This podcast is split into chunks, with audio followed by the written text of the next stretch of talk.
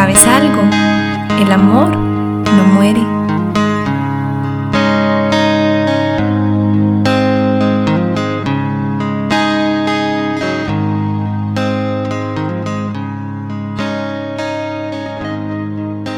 Hola, yo soy Rary. Bienvenidos a otro episodio de mi podcast El amor no muere. Qué dicha que están por acá, en este espacio que es algo así como mi refugio para hablar de lo que nos pasa cuando atravesamos un proceso de duelo. Si pudieron escuchar el primer episodio, recordarán que hablábamos de la primera tarea al enfrentar un duelo, que es asumir la realidad de la pérdida. Ese primer momento cuando nos damos cuenta que algo cambió en nuestra vida y podemos aceptar que tuvimos una pérdida, ya sea de una persona que amábamos, de una relación, de una mascota, de un trabajo o incluso de algo material. Por lo que hoy continuaremos con la segunda tarea, que es elaborar las emociones alrededor de la pérdida. Y esta tarea podría parecer muy fácil quizás por tratarse de algo innato a nuestra condición humana, que es sentir. Desde que nacemos sentimos, y es lo más cotidiano que enfrentamos los seres humanos.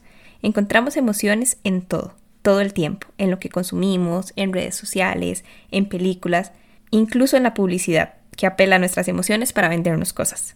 Pareciera entonces una tarea fácil. Sin embargo, cuando enfrentamos una pérdida, no son las emociones favoritas las que afloran primero, como la alegría o la gratitud o la satisfacción, sino que ante un duelo aparecen con gran fuerza la tristeza, el miedo, la incertidumbre, la ansiedad y el enojo. Y como muchas veces tenemos la idea errónea de que hay emociones buenas y hay emociones malas, negamos estos sentimientos y no nos es tan fácil permitirnos sentir. Pero bueno, como dice el nombre del episodio, si estás atravesando un proceso del duelo, mi invitación es esta, que puedas sentir, sentir y sentir porque como les decía, es un mito que haya emociones buenas y malas. Solo hay emociones. Todas existen y todas tienen una función, principalmente para sobrevivir, actuar, reaccionar, movilizarnos y sanar.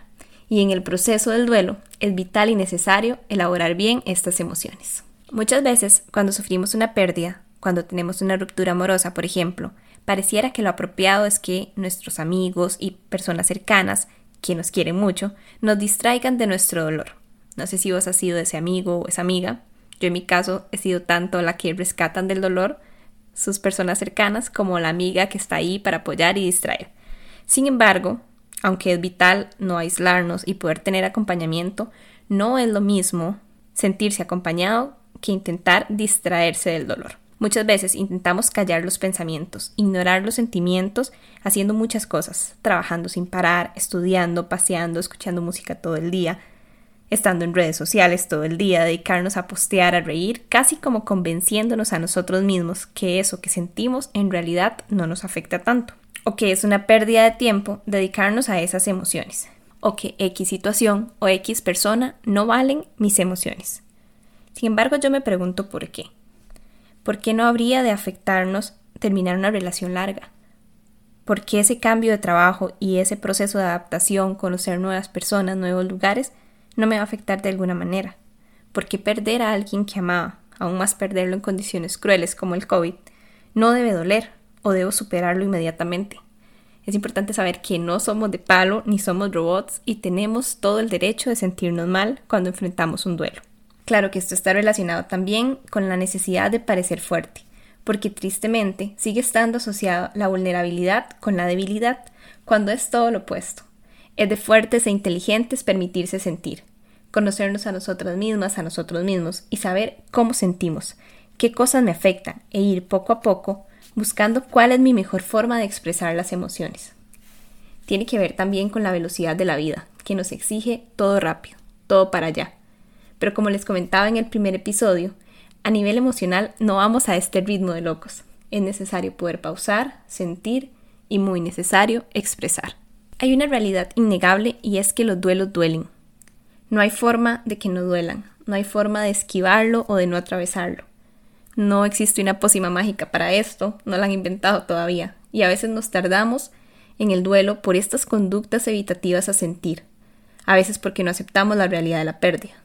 Sin embargo, es necesario reconocer y trabajar ese dolor, o se va a manifestar mediante algunos síntomas u otras formas de conducta poco funcionales. A pesar que es esperable tener ciertos síntomas como vacío en el estómago, presión en el pecho, falta de energía, debilidad muscular, dolores de cabeza incluso, mucha sensibilidad. Si buscamos evitar o suprimir de forma continua este dolor, es probable que no solo estos síntomas se agraven, sino que el curso del duelo se prolongue en el tiempo. El duelo es una experiencia única. No todo el mundo experimenta el dolor con la misma intensidad, ni con la misma frecuencia, ni siente de la misma forma.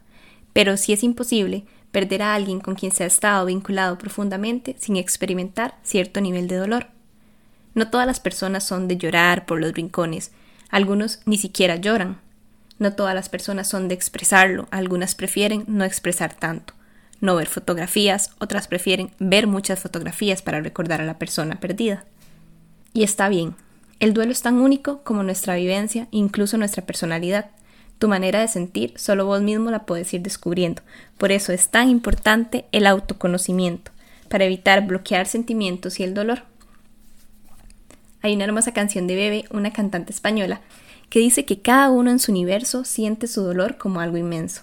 Y en estos momentos de mi vida no me puedo identificar más, porque solo cada una y una de nosotros puede conocer la dimensión de su dolor, hasta dónde llega, cómo duele. Y eso también para que tengamos compasión y empatía con nuestro proceso y con las personas cercanas que sabemos que están viviendo un proceso de duelo. Esa experiencia es única. Y no hay dos duelos iguales ni siquiera en una misma familia que perdieron al mismo miembro se manifestará de la misma forma, ni una misma persona va a experimentar los duelos de su vida igual, porque en cada uno tendrá una diferente experiencia, edad o factores asociados. A los 17 años yo supe lo que era tener el corazón roto. Año 2009, contexto, primer amor.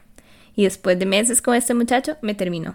Y les juro, creí que me iba a morir porque incluso físicamente me enfermé. Esto que les comentaba de las cosas que nos pasan a nivel físico, eso de no querer comer, tener náuseas, llorar, mucha angustia y sentir que se me venía el mundo encima. Pero aprendí. Aprendí cuáles eran las emociones de un duelo por ruptura amorosa y no me arrepiento nunca, porque primero que bien se siente estar vivo y sentir, y segundo, porque cada vez vamos teniendo más estrategias de afrontamiento, vamos sintiendo desde otros lugares, desde lo ya aprendido, desde espacios más adultos y más sanos. Transitamos senderos ya conocidos, en los que poco a poco vamos manejando mejor, pero siempre permitiéndonos sentir, porque sí que duele. No importa cuántas veces lo vivamos, siempre vamos a sentir un grado de dolor. Y cada día aprendemos algo nuevo del dolor. Y en mi caso particular, de persona intensa, siempre me he permitido sentir toda flor de piel, incluso desde adolescente. Porque además tengo la certeza ahora de que todo pasa. Y que chiva que todos podamos recordar siempre que las emociones y los sentimientos no son permanentes, sino que hay una temporalidad de las emociones y que a veces evitamos sentir dolor o permitirnos esa tristeza y ese llanto porque tenemos miedo de quedarnos ahí estancados. Sin embargo, las emociones son como una ola. Llegan, crecen hasta su punto más alto y se desvanecen. Incluso las emociones más hermosas y satisfactorias también son como una ola. Así que tengamos siempre presente esta certeza, esa impermanencia de las emociones, sabiendo de que en algún punto del proceso de duelo llegaremos nuevamente a un equilibrio emocional y a un lugar más seguro y conocido.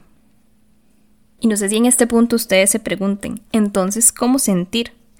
Y creo que no se trata tanto de intelectualizar las emociones, ahora que se habla mucho de inteligencia emocional y querer racionalizar todo. De hecho, es algo mucho más nato, mucho más natural, mucho más sencillo, que solo sentir, poder escuchar nuestro cuerpo, este narrador protagonista que nos va diciendo qué pasa con nosotros, que nos va contando cómo estamos viviendo ese duelo. Y para eso hago nuevamente énfasis en poder pausar. Vivimos tan aceleradamente que a veces ni siquiera tenemos tiempo de sentir. Cuando vivimos un duelo, en los trabajos incluso dan cinco días, ocho días en el mejor de los casos, y ya hay que regresar, y hay que regresar a los estudios, y hay que retomar la vida. Entonces, en ocho días no se sanan duelo. Así que mi consejo sería que podamos pausar y buscar estos espacios donde me sienta segura, donde me sienta seguro, donde yo pueda sentir y pueda escuchar mi cuerpo y ver cómo se ven en mí esas emociones, cómo se sienten, dónde se sienten, qué me duele cuando me duele, poder tomar conciencia de la emoción incluso nombrar la emoción, identificar que me estoy sintiendo muy triste, que estoy enojada por este duelo, que tengo mucho miedo, que tengo ansiedad y poder validarlo también. Decir para mí misma, es válido que me esté sintiendo así porque la situación que estoy pasando no es fácil y aún más expresarla, ya sea hablar con alguien cercano, buscar ayuda a un profesional de salud mental o de alguna manera escribirlo, dibujarlo o dejar expreso esa emoción. Y siento que es fundamental también reconocer que vivimos muy expuestos a esta cultura de positividad extrema, casi que tóxica, donde tenemos muy fuerte la demanda de ser feliz, de todo tiene que estar bien en nuestra vida. Y esto puede ser una carga a nivel emocional, porque cuando las cosas no salen como las esperamos o cuando la vida inesperadamente presenta un cambio como un duelo y nos sentimos mal, además sentimos una culpa por sentirnos mal. Entonces un poco aflojar estas expectativas sociales de, de tener que estar bien siempre y para poder llegar a estar bien verdaderamente, permitirme sentir todas estas otras emociones distintas de la felicidad o la alegría.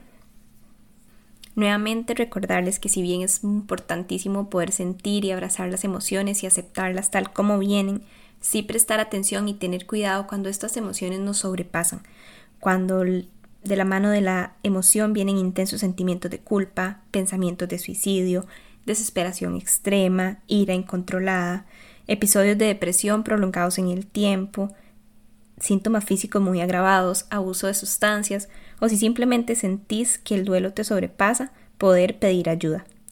De hecho, en mi caso particular, ante varios duelos y situaciones difíciles, empecé a experimentar una tristeza como más profunda que activó mis alarmas y, y a tiempo pues sentí que busqué ayuda psicológica y me ayudó muchísimo a poder procesar mejor mis estados de ánimo y las situaciones que estaba viviendo y de paso desmitificar también que los profesionales de salud mental también requerimos esa, esa ayuda a veces y eso está muy bien porque enriquece también nuestros propios procesos y para con nuestros pacientes. Y en este punto también recordar que si alguien tiene alguna duda me puede escribir al correo el amor no muere o buscarme en las redes como Rebeca dicen y con todo gusto les puedo acompañar en sus propios procesos de duelo también. Y bueno, hasta acá este segundo episodio. En el próximo les estaré conversando sobre la tercera tarea del duelo, que es adaptarse a un medio en el que lo perdido está ausente. Agradezco este espacio también al servicio de Amazonitas Podcast y sería todo por hoy. ¡Chao!